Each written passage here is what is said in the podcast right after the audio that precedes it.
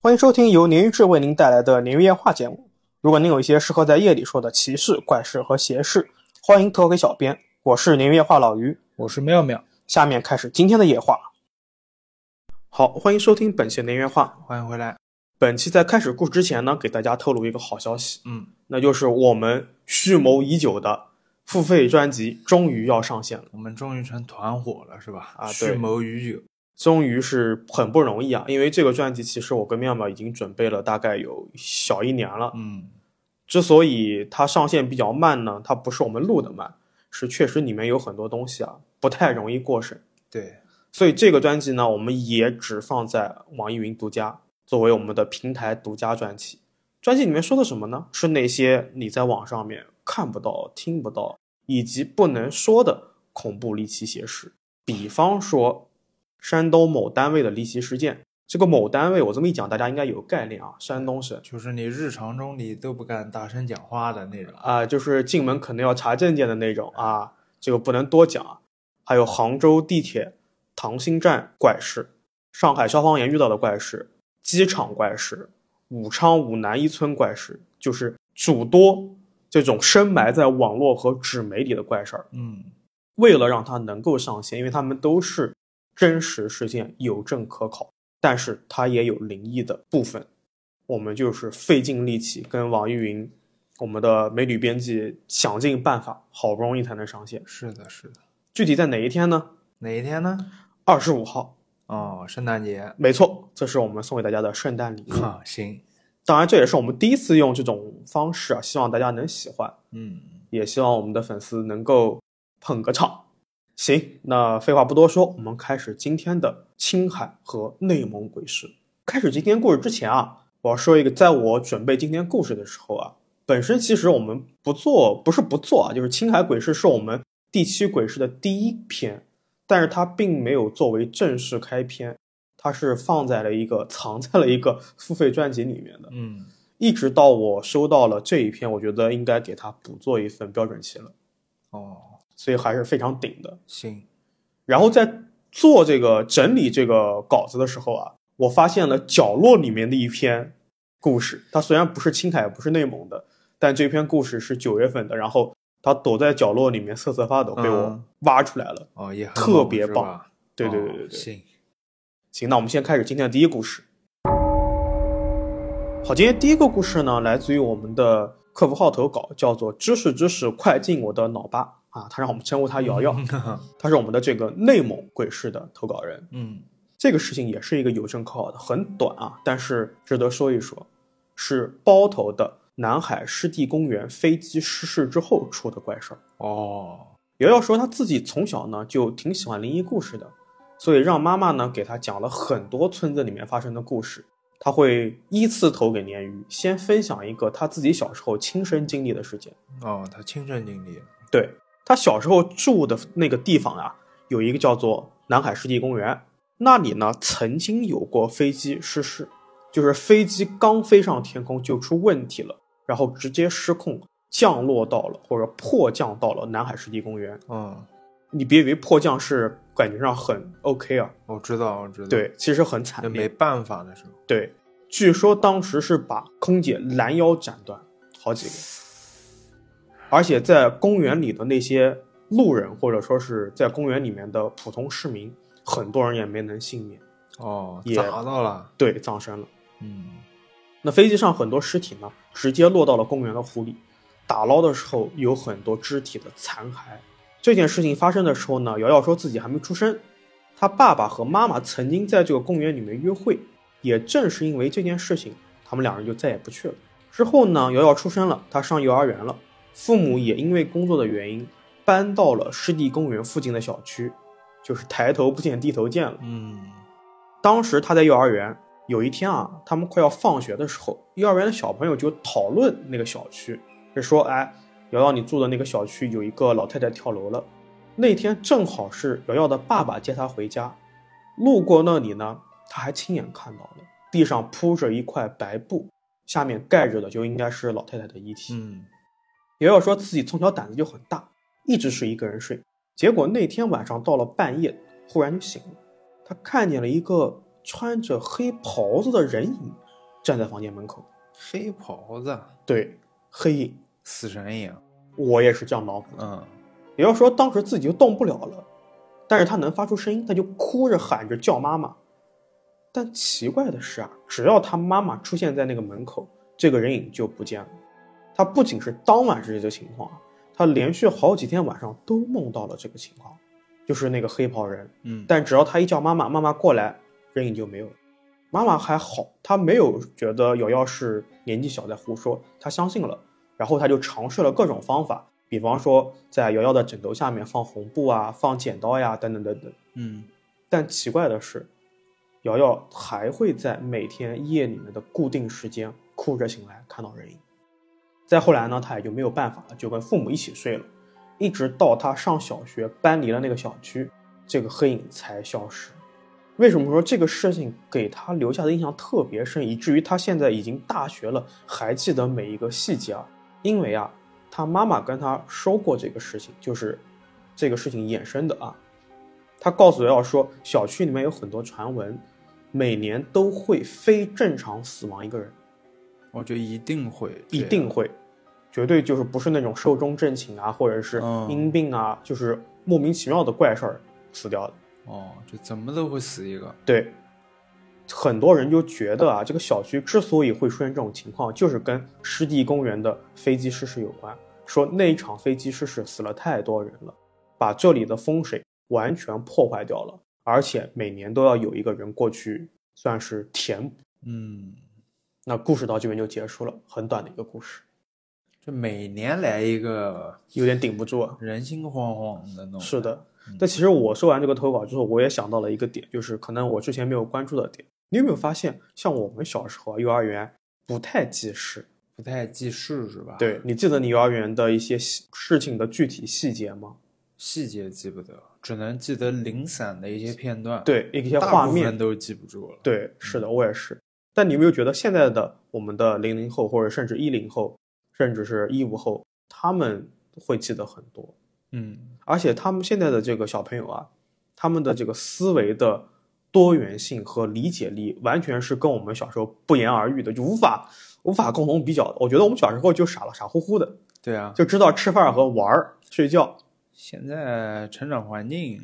嗯，还有一还有一点就是，他们能记住，可能是因为嗯，电子产品已经发达了，，对对对，全记录下来是了是是，有可能啊。我觉得是他们接触了太多的电子产品，嗯这样他们对于信息的处理和归纳能力远远强于当年同年龄的小朋友。当时我我小时候幼儿园时候，就只有照片嘛，还得去照相馆去洗出来那种。哦，你你说的是呃电子产品帮助你记录是吧？啊对我说的是，你看现在小朋友他回家，我可以玩 Pad，、啊我可对以玩手机，我可以看电视，我可以上网，我可以用爸爸妈妈手机玩游戏。那我们小时候有什么？疯玩，连电视都没有。对啊我我小时候连电视都没有，就接受信息的思维也对思维都变了，对对对，嗯导致思维变了，所以他们的这种信息处理能力更强一些。是 OK，扯远了啊，那我们也祝瑶瑶能够平安顺遂。 OK。好，第一个故事到这边。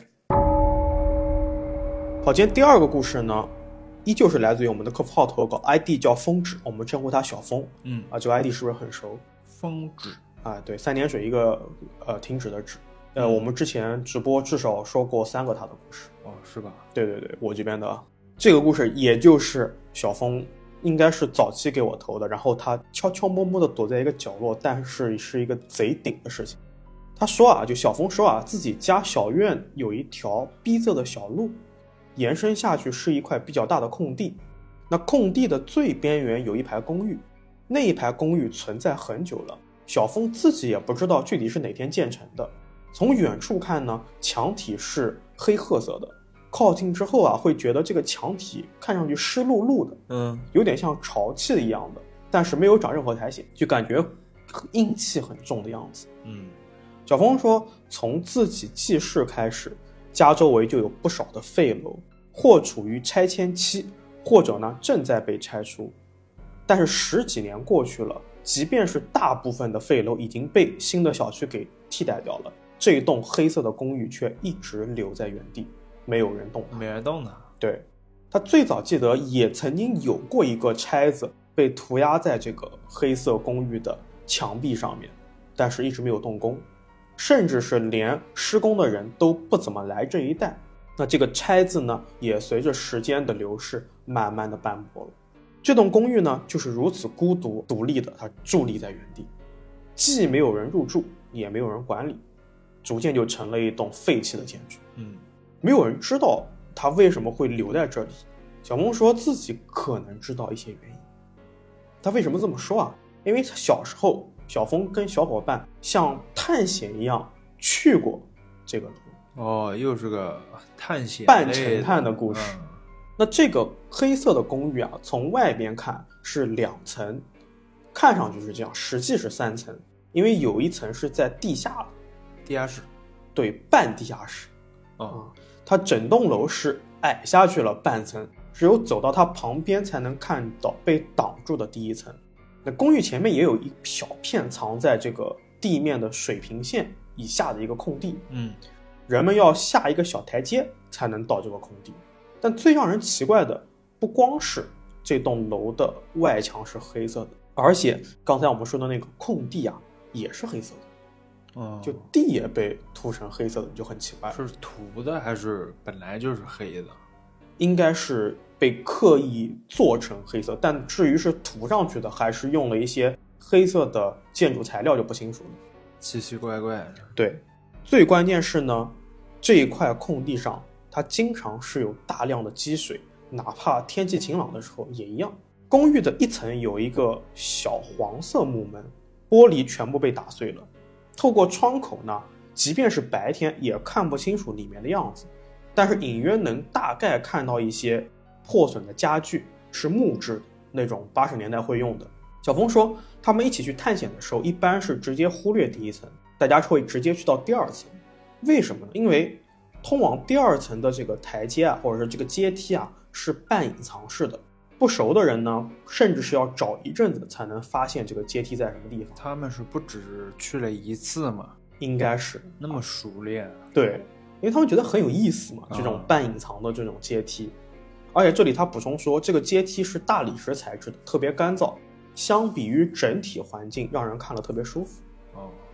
事情发生的那天呢，小峰和两个朋友一起去黑楼玩，他们壮着胆子呢往上走。用小峰的话说，他们随着这个冷风啊，踩着满地的玻璃碎渣，听着这个咔嚓咔嚓的怪音往二楼走，特别有氛围。还挺解压的那声音。对，呃，感觉会是那种呃，你小子刷到就算走运了，睡之睡觉之前那种解压视频是吧？对，但是，一到二楼他们就懵，为什么？因为这里明明很亮堂，但是他们没有人知道这个光是从哪边射进来的。嗯，现在回忆起来，很可能是二楼房间另外一侧有窗子。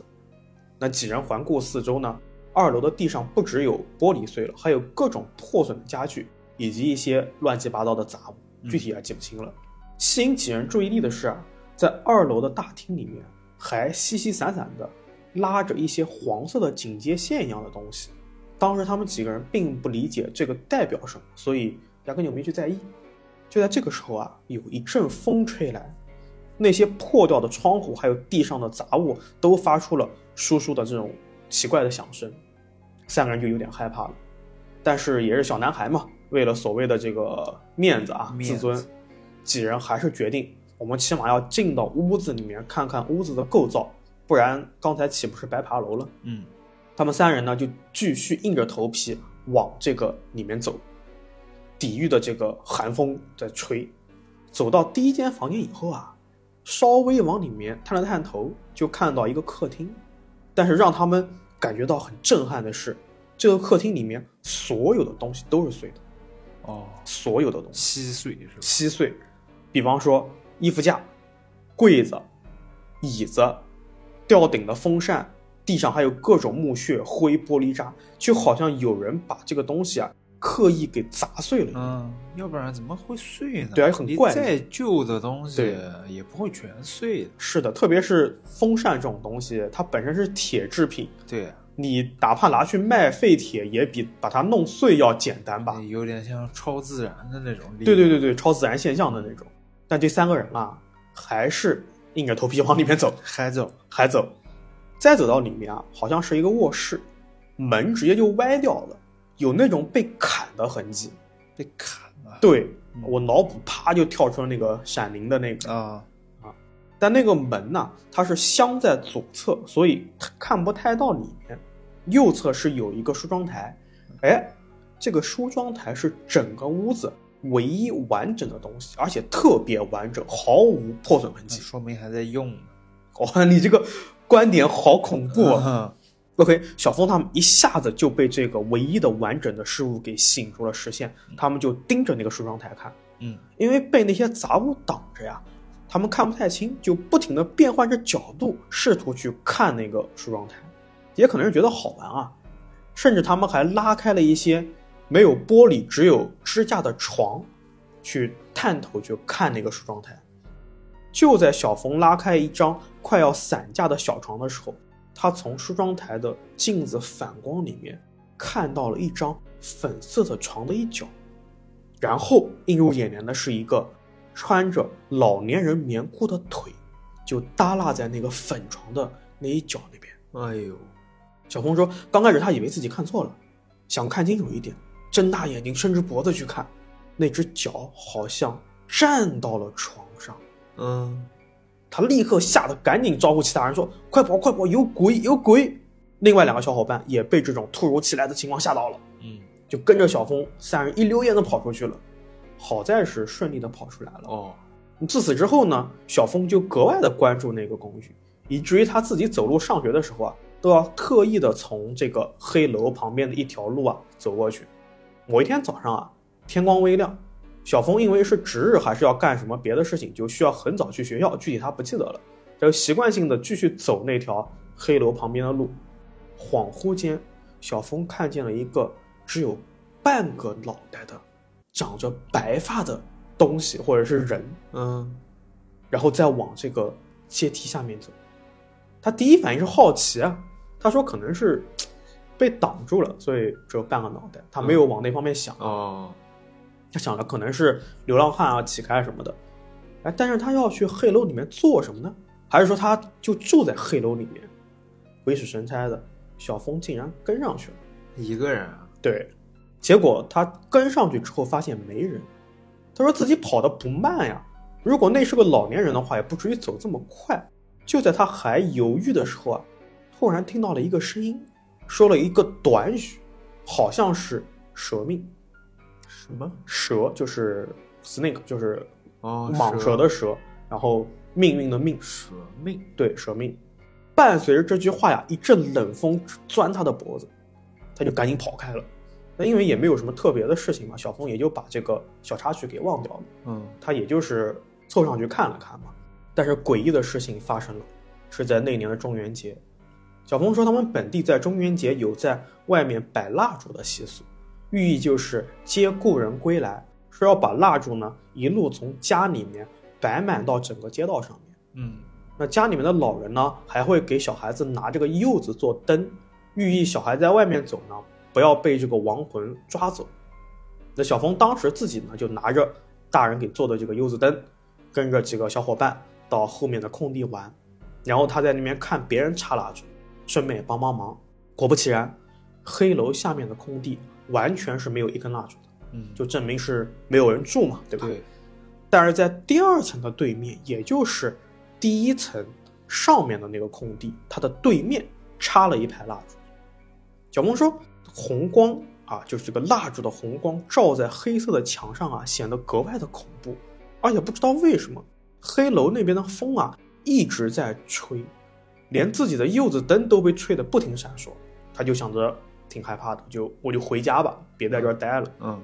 与此同时啊，他看到了之前跟自己一起去黑楼探险的那两个朋友之一，小 A 啊，简称他叫小 A。这孩子竟然就坐在了那一排蜡烛前面，干嘛呢？不知道就坐在那边，目光无神，在烛光和远处照射的路灯光线下，他的面容显得特别的立体，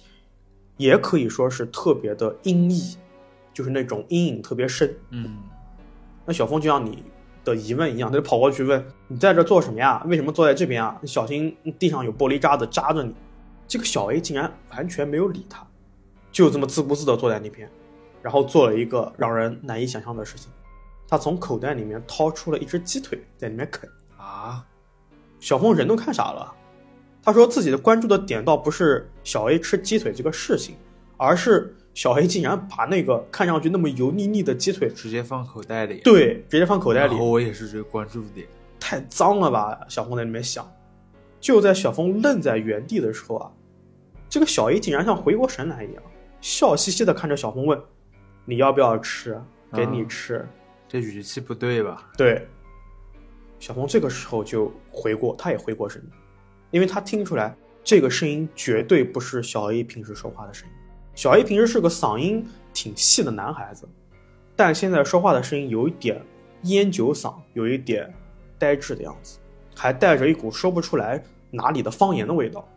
然后小 A 就继续问他：“你要不要吃？你要不要吃？”而且他这个说话声音一句比一句大，一句比一句要咬牙切齿。说着说着，他竟然站起来了。嗯，他不知道是什么时候啊，开始贴近小峰了，甚至是把这个鸡腿啊伸到了小峰鼻子下面。硬要他吃啊，对，小峰闻到了一股说不出来是发馊还是发霉的怪味儿，然后不知所措的这边胡言乱语说：“呃，这个鸡鸡腿鸡腿坏了吧？要不我给你买虾条吃好不好？”嗯，他话还没说完啊，就被小 A 打断了，就看见小 A 继续拿着这个鸡腿啊凑近他，然后嘴里面还念念叨叨的说：“来不及了，来不及了，有四个，有四个，舍命，舍命。”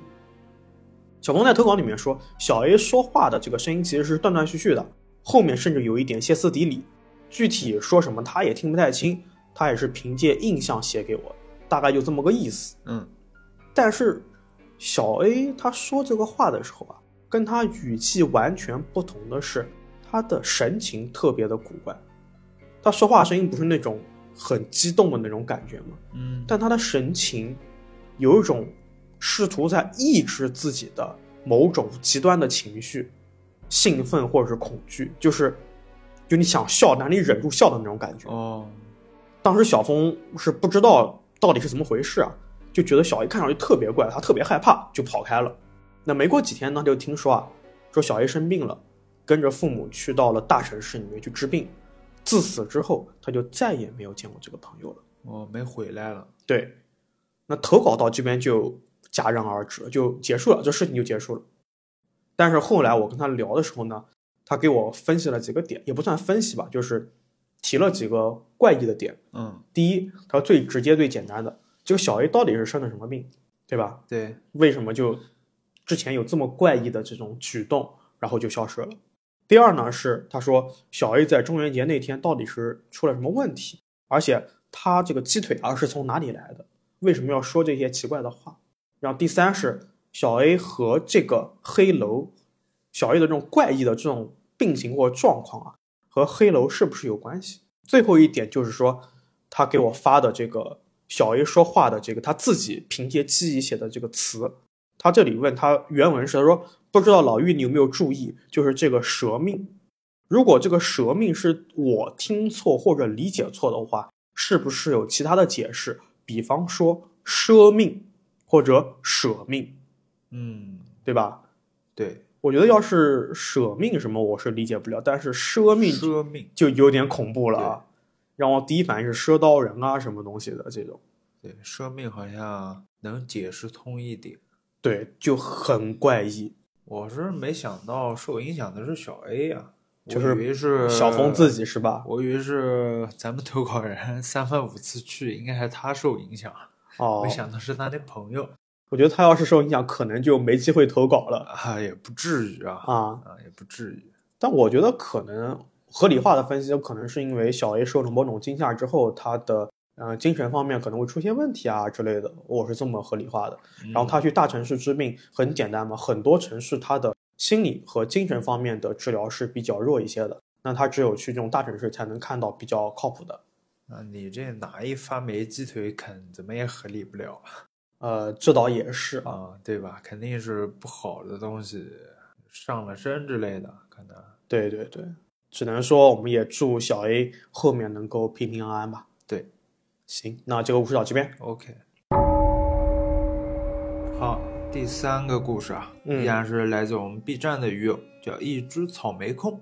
我们就称呼它叫小草，小草不合适吧，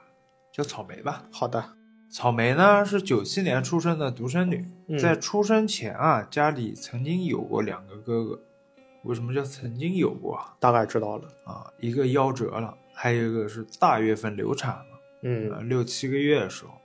所以家里人啊，虽然骨子里面是有点重男轻女了，但确实是对草莓也是十分疼爱。对，这也算是个故事大前提吧。那整件事情呢，因为过去了很多年啊，草莓都已经不记得忘记了。嗯而前几天他发小叫小华，因为快结婚了，回老家来见亲戚之类的，顺便跑来找咱们草莓玩儿。草莓这里补充说啊，他俩从小学到初中一直是同班同学，因为老房子正在拆迁啊，两个人忆旧的时候聊了很多，不知道怎么啊，就聊到这件事情的主角，一个诡异的女生。哦，这个女生因为印象中啊一直穿着一个绿色的条纹背心，之后呢，咱们就代称她为小绿。好的，小绿是突然出现的，草莓对她最早的印象啊，应该是零四年四月份左右出现的。嗯那小华呢，倒是不记得她什么时候来的了，但现在想想很奇怪的一点是，因为两人住的地方啊是某某湾的某某新村，属于是一个附近几个国有厂联合建造的宿舍，加上早期公司分福利的老楼聚在一起形成的一个所谓的小区。了解。啊，居民呢都是厂里工人和工人子女，虽然有很多厂啊，但是互相有业务来往，所以大家呢其实都是认识的，顶多是算拐个一两道弯的关系。都熟人。哎，多问几句肯定能打听到是谁。而且小孩子嘛，都在附近的两所学校上学，一个某某桥小学，一个某某新村小学。这个小绿啊，它属于是凭空出现的。嗯，显得很不合理。但是当时大家年纪还小啊，都以为是电视剧里面那种转校生那种，哦，因为他们那种范围的其实不存在什么转校的。对没有择校这一哎说，可能我们我们这边都经历过什么转校生什么，很正常。对江苏比较在乎这种学习嘛。哎，他们就没有这种，就也没多想嘛，对，带着他一起玩了。草莓和小黄呢都想不起来这个小绿具体是长什么样了，只记得她皮肤有点黑，永远梳着两根麻花辫，穿着绿色的条纹背心。记忆中啊，她一直穿着这一件衣服。嗯，草莓在投稿里说，可能你会怀疑她是不是有很多件一样的衣服，对，哎，就像乔布斯啊这样一样。啊对对对啊但是啊，他那个是一件背心，光一件背心从当年的四月穿到十一月，还是挺诡异的。是啊，小绿的到来呢，一开始还是给草莓他们带来很多快乐的。嗯他比这帮孩子啊大个三岁左右，啊，自称啊是因为爸爸工作调动过来的。当年大孩子都不乐意带着小屁孩玩，可不嘛。啊，那小孩子呢就喜欢跟着大哥哥、大姐姐屁股后边跑。对对对，是这种心态。那小绿和小区里面其他哥哥姐姐不一样啊，他一直和这一窝小小孩玩，嗯立刻呢就成了孩子王。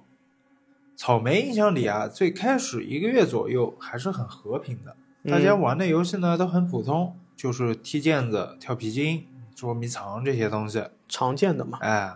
事情变得不对起来以后是五一假期之后，嗯上面也说了，这块地方住的都是工人，所以呢，很多家长就趁这个时间啊，带孩子回老家，也有出去走亲戚、旅游的。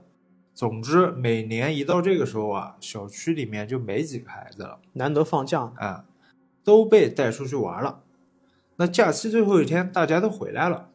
一群小孩子呢就聚在一起炫耀自己去哪玩了，嗯或者是拿到什么礼物之类的。对，草莓说自己小时候比较呆啊，没有发现不对劲。但是小华在和他回忆的时候说，小绿当时听草莓爸爸讲的时候，表情很凶。很凶，嗯，这是为什么你听啊，啊？草莓怀疑啊，这个小绿就是在这个时候恨上自己，记恨上自己的。嗯，草莓带了很多手链、果冻之类的礼物回来，每个孩子都有份。自己虽然不记得，但是应该也有给小绿一份。但是呢，这个小绿他可能觉得这个草莓一直在那儿叭叭讲，在炫耀，哦，哎懂都了，出去玩了嘛，对对对，他可能是没唠叨出去，哎，没出去。后来啊，小绿带着他们玩游戏时候，就开始一点点的有点危险了。比如说，带着一帮孩子啊，在车库顶上窜来窜去。我去，车库是一排小平房啊，车库顶上呢还堆了很多杂物。对一群平均年龄也就六岁的孩子来说，还是很危险的。可不嘛，嗯，摔下来不得了。对啊，还带他们呢去河边钻桥洞。草莓说，那时候他们那儿的河啊，零八年治理之前就是个大号的臭水沟子，嗯，也是淹死过人的。然后又跑去树林探险，当时大部分孩子啊觉得是大冒险，挺刺激的。不过草莓啊一直不喜欢这几项活动，因为他自己身体不好，属于是从小体育不及格那种。哦，这几种活动啊都让他觉得又累又危险，哎，对很臭。户外的嘛，哎，草莓说，可能也就是因为自己无形中的抵触吧，这个小绿就更恨自己更恨他，啊，你还看不起我，刺头，这是啊哎不跟我玩不服我管，对吧？真的是，只是当时啊，他傻傻的，什么都没感觉到。嗯，还有些啊，草莓没参加，但是小华参加了项目，啊比如说小绿不知道从哪儿搞来炸弹，也就那种威力特别大的炮仗，啊，带他们去炸那种窨井盖啊，什么东西。我去，这太危险了，啊，当时其实已经是夏天了，他们那块儿呢，一般也只有过年才卖烟花报纸，对，也不知道他从哪儿弄的。这时候啊，草莓已经不太爱和小绿一起玩了。嗯，一方面是妈妈给买了个 VCD，他沉迷于看那些动画，啊什么神奇宝贝、樱桃小丸子，那哦个年代好像就是这些了。好像同龄人啊，啊，另一方面啊，自己模模糊糊意识到啊，跟这个小绿玩好像有点开始危险了。对，草莓也是好几次喊小华和另外一个朋友来家里面看 VCD 啊、不要跑出去玩了。嗯，但他们呢，好像是真的很喜欢小绿这个人，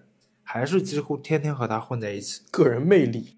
时间到了十一月啊，这个小绿他发明了一个游戏，哄骗大家说自己有一次飞起来了，虽然只有几十秒。游戏的内容呢，其实很简单，就是站在扶手楼梯上面，一开始啊手握着扶手，然后用力撑着往下跳，我去，其实挺危险的，可危险了哎你这看东着西简单，我也玩过， 你也玩过？ 就是在楼梯上面就往那你下摔跳过嘛？吗？应该没有吧？就是那种滑滑扶手的那种半滑半跳的啊反正我有同学是骨折了嘛，我说好像是没骨折啊，没你就是骨折过小绿的那哎个角色是吧？别瞎讲、啊。给我玩儿，成功的话呢，就说小绿就说啊，你嗯，们就能在空中跟仙女一样飞 起来。失败了也没关系，不会摔伤的。草莓和小华至今都对这个仙女一样飞起来的形容记忆犹新，这对当时小孩子们的诱惑算是巨大。对，大家年纪小，也看不出危险性来。小绿示范了几次，跳了大概五六层台阶之后呢，大家也开始纷纷尝试了。他很狡猾啊，一开始啊让大家先从两三级台阶跳起，要是谁差点摔倒了，他还去接，帮忙接住，哦说我说不会有事儿吧，就这种话。嗯这人心思很重啊，对，草莓说他一开始对自己还挺有自知之明的，刚才不讲了嘛，他对不擅长体育，对只在旁边看看，不敢尝试。他们就这样玩了不少次啊，很多孩子呢都说自己也飞起来了。现在想想，可能是因为虚荣心，但是草莓也是就在旁边看嘛，他慢慢的从不参加变成了半信半疑。啊，毕竟年纪还小。对他毕竟看了很多次了，啊，小华几个人呢也一直在给他加油打气，大概意思就是，哎，你上你也行，你也可以的。草莓呢就试着跳了一次三级的台阶，有一次就有两次，慢慢的他也开始加入这个游戏了，并且开始认为这项活动它不会有危险。哦，嗯，那天啊，就和之前几次一样，几个孩子呢聚在小区一栋白天没什么人的楼里面。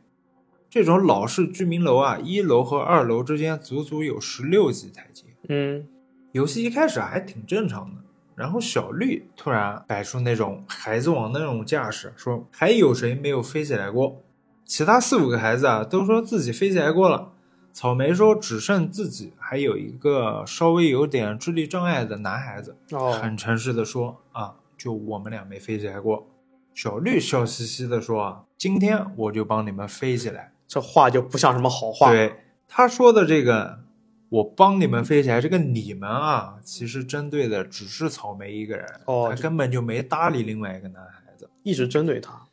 小绿力气特别大，拽着草莓胳膊，直接把他拎上了二楼平台。我去，啊、草莓觉得自己胳膊啊和肩膀被死死钳住，挣脱不开。他回忆啊，小绿一开始是站在他身后的，嗯抓着左肩膀就让他跳下去。嗯，草莓一直说：“哎呦，我不行，我不行，我不敢！”就死死抓着手扶梯就不肯跳。这时候啊，小华他们看到草莓都已经哭了对啊，啊，就实在怕的不行了，就就也在一旁说嘛，说他确实是跳不了，嗯他真不行，他奶奶会骂他的之类的话。劝他。哎，就想劝小绿算了吧。这时候啊，小绿的表情已经扭曲了，真灵了，嗯，变得很恶毒，但是嘴上说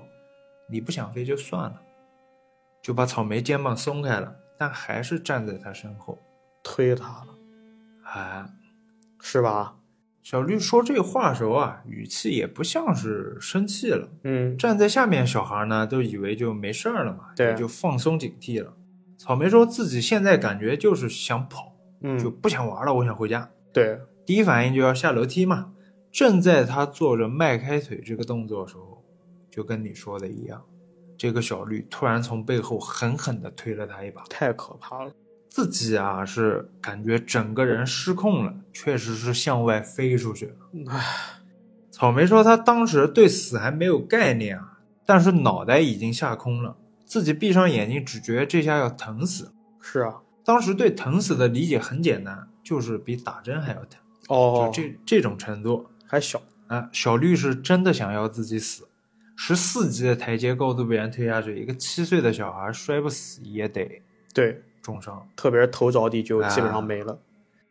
还好事情没有我们想的这么简单啊。嗯，草莓说，在他被推下去之后啊，没有直接摔到下面，就好像被人在空中拎住一样，缓慢落下去哦，没有直接栽下去，毫发无损落在三四级台阶处。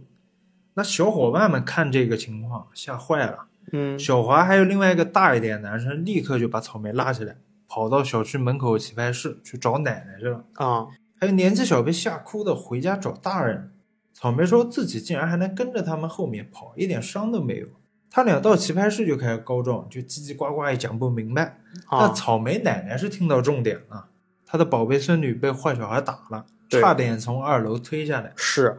因为事情关系到五六个孩子啊，当天傍晚就传开了。好多家长晚上都在问这孩子有没有跟那个小绿一起玩，知不知道这个小绿住哪儿？结果没有一个人知道他住哪儿，啊，我麻了，我突然麻了一下，为啥？我感觉上是那个方向了。嗯，啊、不知道他住哪儿，不知道在哪儿上学，几年几班，班主任是谁？嗯，草莓奶奶是肯定是不能罢休啊。对，第二天一大早买菜的时候，和老头老太太们交换完情报，就杀去学校了。嗯，放话说我要一个班一个班去找这个小绿。对，草莓的班主任、副班主任听完以后啊，魂都快吓飞了，也特别积极配合找人，连学校主任好像都惊动了。草莓说自己是那个第一个某某桥小学的，每个年级呢只有三个班，很快就找完了，对，没有小绿。哦，当时是知道小绿的全名，问了也说没这号人。奶奶第三天啊又跑去某某新村小学找，啊，自然也是没找到。嗯，这时候啊，奶奶们还商量了一个打听的方法，不说这个小绿欺负人，说的是这家孩子得有十岁了，都没上学，哦咱们问问怎么回事儿。草莓说，他们那儿大环境是上学是最重要、特别重要大的事儿事情。啊，对， 小时候受的教育就是你发烧不严重，你就忍忍上学去，我放学再说，是这种环境。江苏嘛，还是山东、河南，反正这几个。江苏。哦， 老乡，所以啊，有个十来岁孩子没上学，简直 就是个天大的新闻啊！所对以周围的老头老太太都被动员起来，积极地打听。 嗯，但小绿就这么消失了，我麻对了，我现在又麻了。再也没有人见过他。他好像就是为了害人来的，嗯，但是呢，谁也没害死，他就跑了。大人普遍说法啊就是，他觉得自己闯祸了，不敢再来玩了，认为他是更远的地方溜过来玩孩子。哦，草莓说自己的奶奶和三个姨奶奶是比较信这个，这不个能说说法，迷信了，对对信对鬼神了。对，他他们跑去高邮的一个地方去观黄去了。嗯他说他不知道“观黄”这两个字怎么写啊，嗯他写作的是官人的官，然后黄色的黄。啥意思呢？大概流程就是请仙姑神婆举行仪式，和自己家上人沟通。这个上人啊，一般指的就是家里去世的亲戚哦，或者长辈来嗯庇护家里人。了解，那妈妈跟咱们这个草莓说完这件事情，草莓一直冥冥中就感觉，当时摔下台阶的时候啊，应该是两个过世的哥哥帮了他一把。哦，对对对，所以一开始他提了个这个是没个是大前提，我又才想回去，，对这个事情到这边其实结束了。又是一个特别符合咱们鲶鱼特质的一个嗯细思极恐的，就其实你不去仔细想，就真的还好，就对是小孩儿在闹嘛，对对，啊，就但坏小孩儿，这个小孩消失就很恐怖，嗯而且你在江苏，你十几岁不上学，绝对不太可能。嗯，我觉得也是，这个东西不太容易合理化，这个第一个地缚灵，然后他在这边嗯啊做完这些事儿，对，地缚灵很对了，就就是为什么他一开始会生气嘛，对对就对他去不了其他地方，对他看其他小孩是都啊出去玩了，啊，对对对，是啊对，我说投稿的时候就想着地缚灵这么概念嘛，他好好的，他既然愿意跟孩子玩嘛，对他可能不会有那么大的恶意，但是他看到大家都能出去，对，他就有点恶意丛生扭了，曲了是的，是的，是的啊啊，一开始我以为是一个关于霸凌的一个事情，没想到啊后面竟然是他不见了，他消失了。对，然后想到了一个被我压了很久的这个备用稿子，我们陈夫妇投的一个关于学校霸凌的一个事件。哦，哇，这个真的是细思极恐。对，这个还是可以的。是的，行，那咱们下个故事，好嘞。好，今天第四个故事呢，来自于我们的这个客服号投稿，ID 叫玄清，我们称他小清啊，嗯是清是清水的清啊，不是那种呃青色的青。好，他是一个听完故事你会发现他是一个内蒙的硬汉，哦，但名字不像啊，对他名字特别的这个偏道教一些。他说，因为他自己是在内蒙的农牧区工作，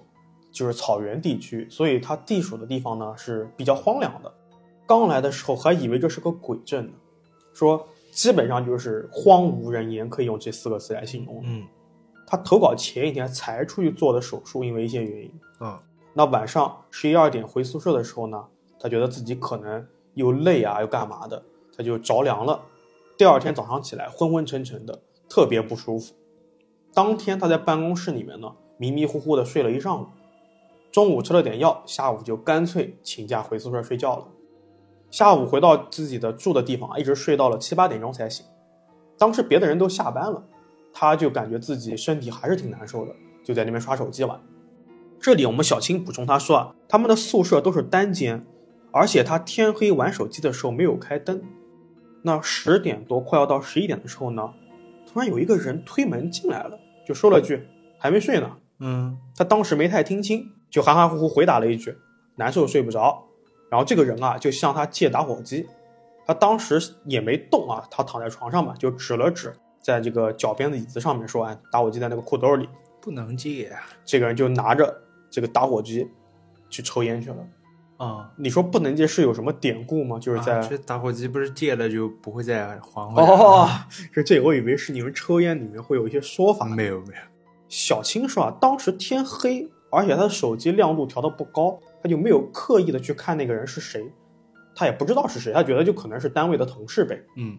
等到他投稿当天的中午，他们出完车回单位之后，他就问自己的两个同事说：“哎，昨天你们谁半夜去我那边借打火机了？还过来。”嗯，两人都说没有，他以为在开玩笑呢。但是看他们两人一脸茫然的样子，他意识到没有人说谎。对啊，谁没事儿说这话？呃，那是不是打就是顺打火机有对这对个对，传统？倒也不至于，就大部分人他会忘记花，哦他，都不至于说故意的为了个一两块钱打火机之类的。也是啊。但小青她为什么会觉得这样啊？因为她说这两个同事啊，一个人是很少抽烟，另外一个是基本不抽。哦，虽然说有一个是老烟民啊，就是他们这一圈同事里面有一个是老烟民，但他基本上不会出现回宿舍还没有打火机的事儿。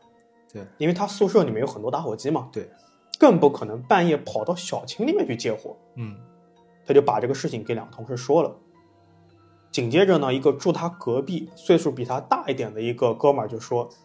昨天晚上啊，他梦到有人在后背拍自己。嗯等他回过头的时候，他发现竟然是自己。啊，他梦的里面就是他自己在拍自己的后背，嗯当这是一个梦啊，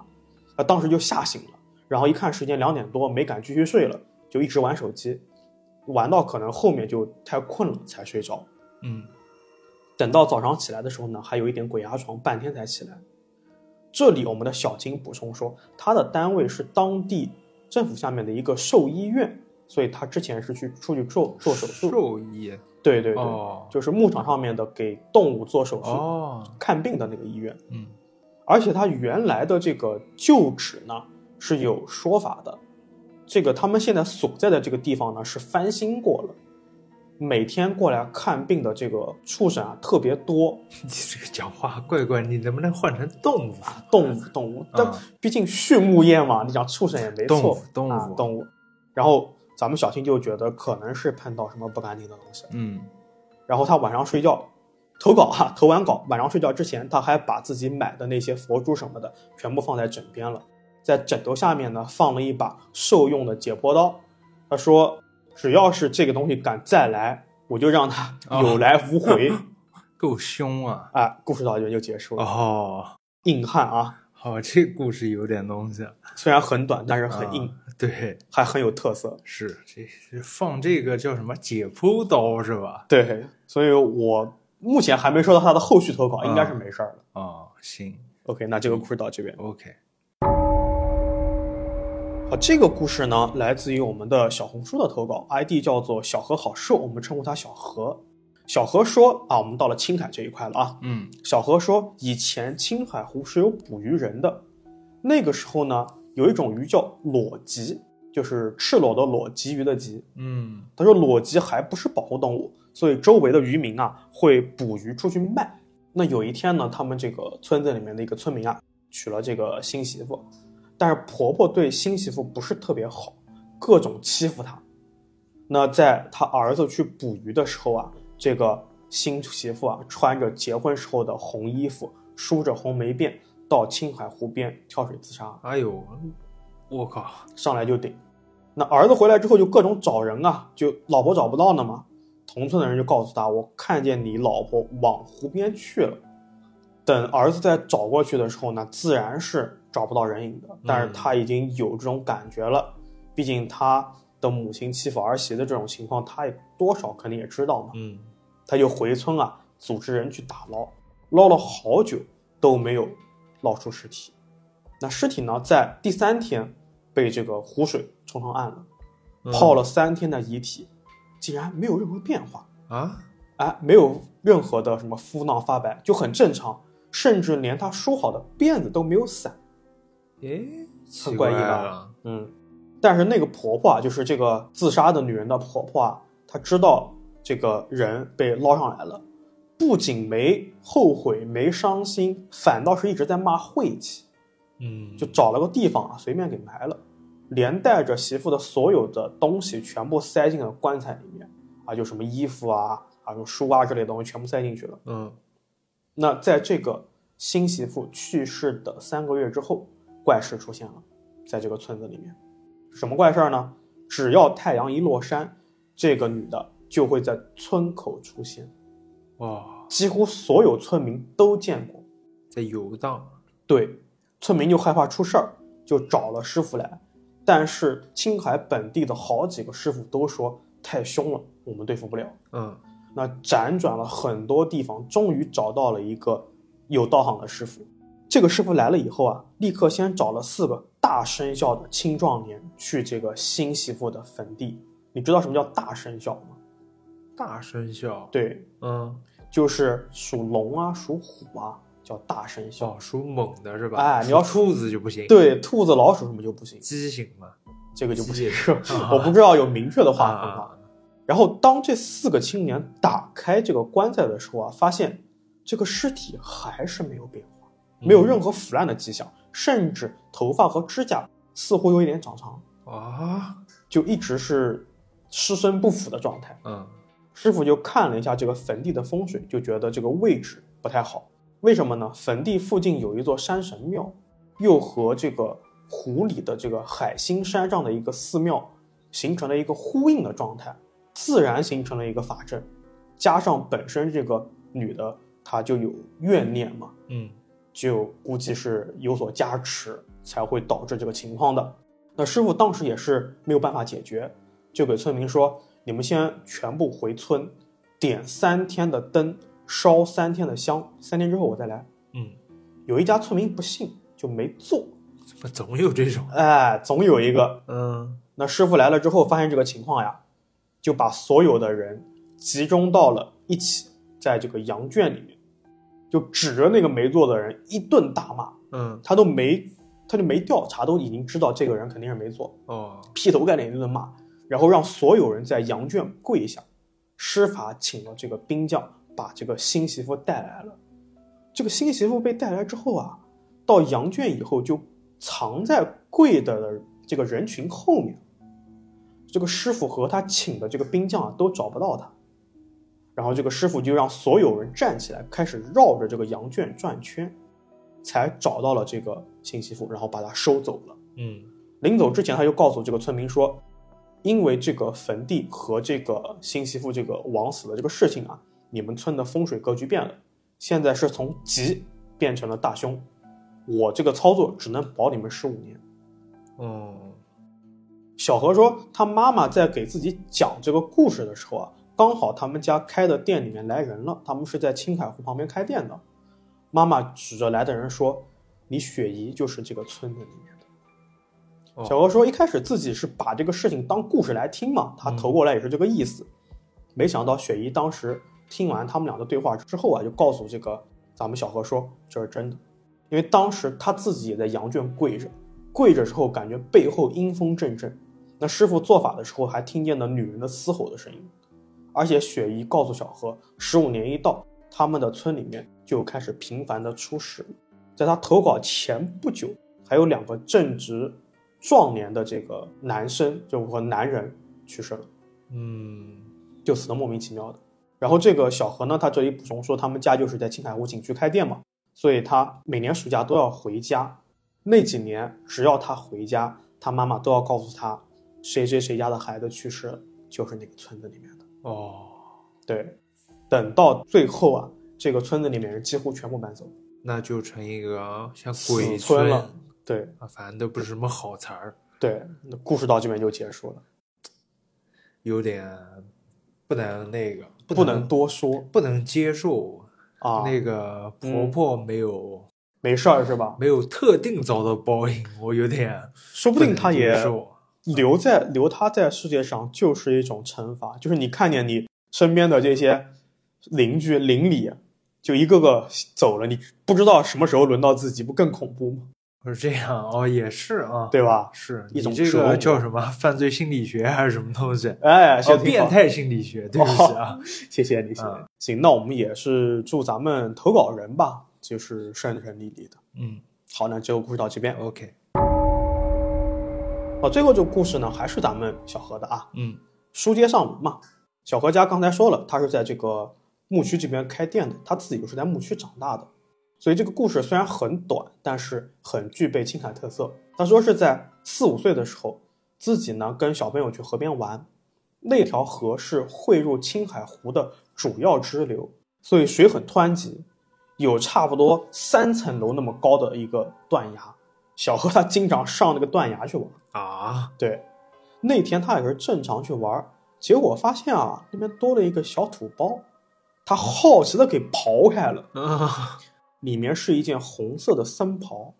他觉得也没什么好玩的，就又给埋回去了。哦，那不错，还埋回去，后来小何才知道啊，藏传佛教的僧侣是穿这种红色袈裟的，嗯，所以肯定是一个藏密的一个僧人的一个衣服。对，那回家之后啊，小何就开始发烧昏睡，嗯整个人的脸啊都浮肿起来。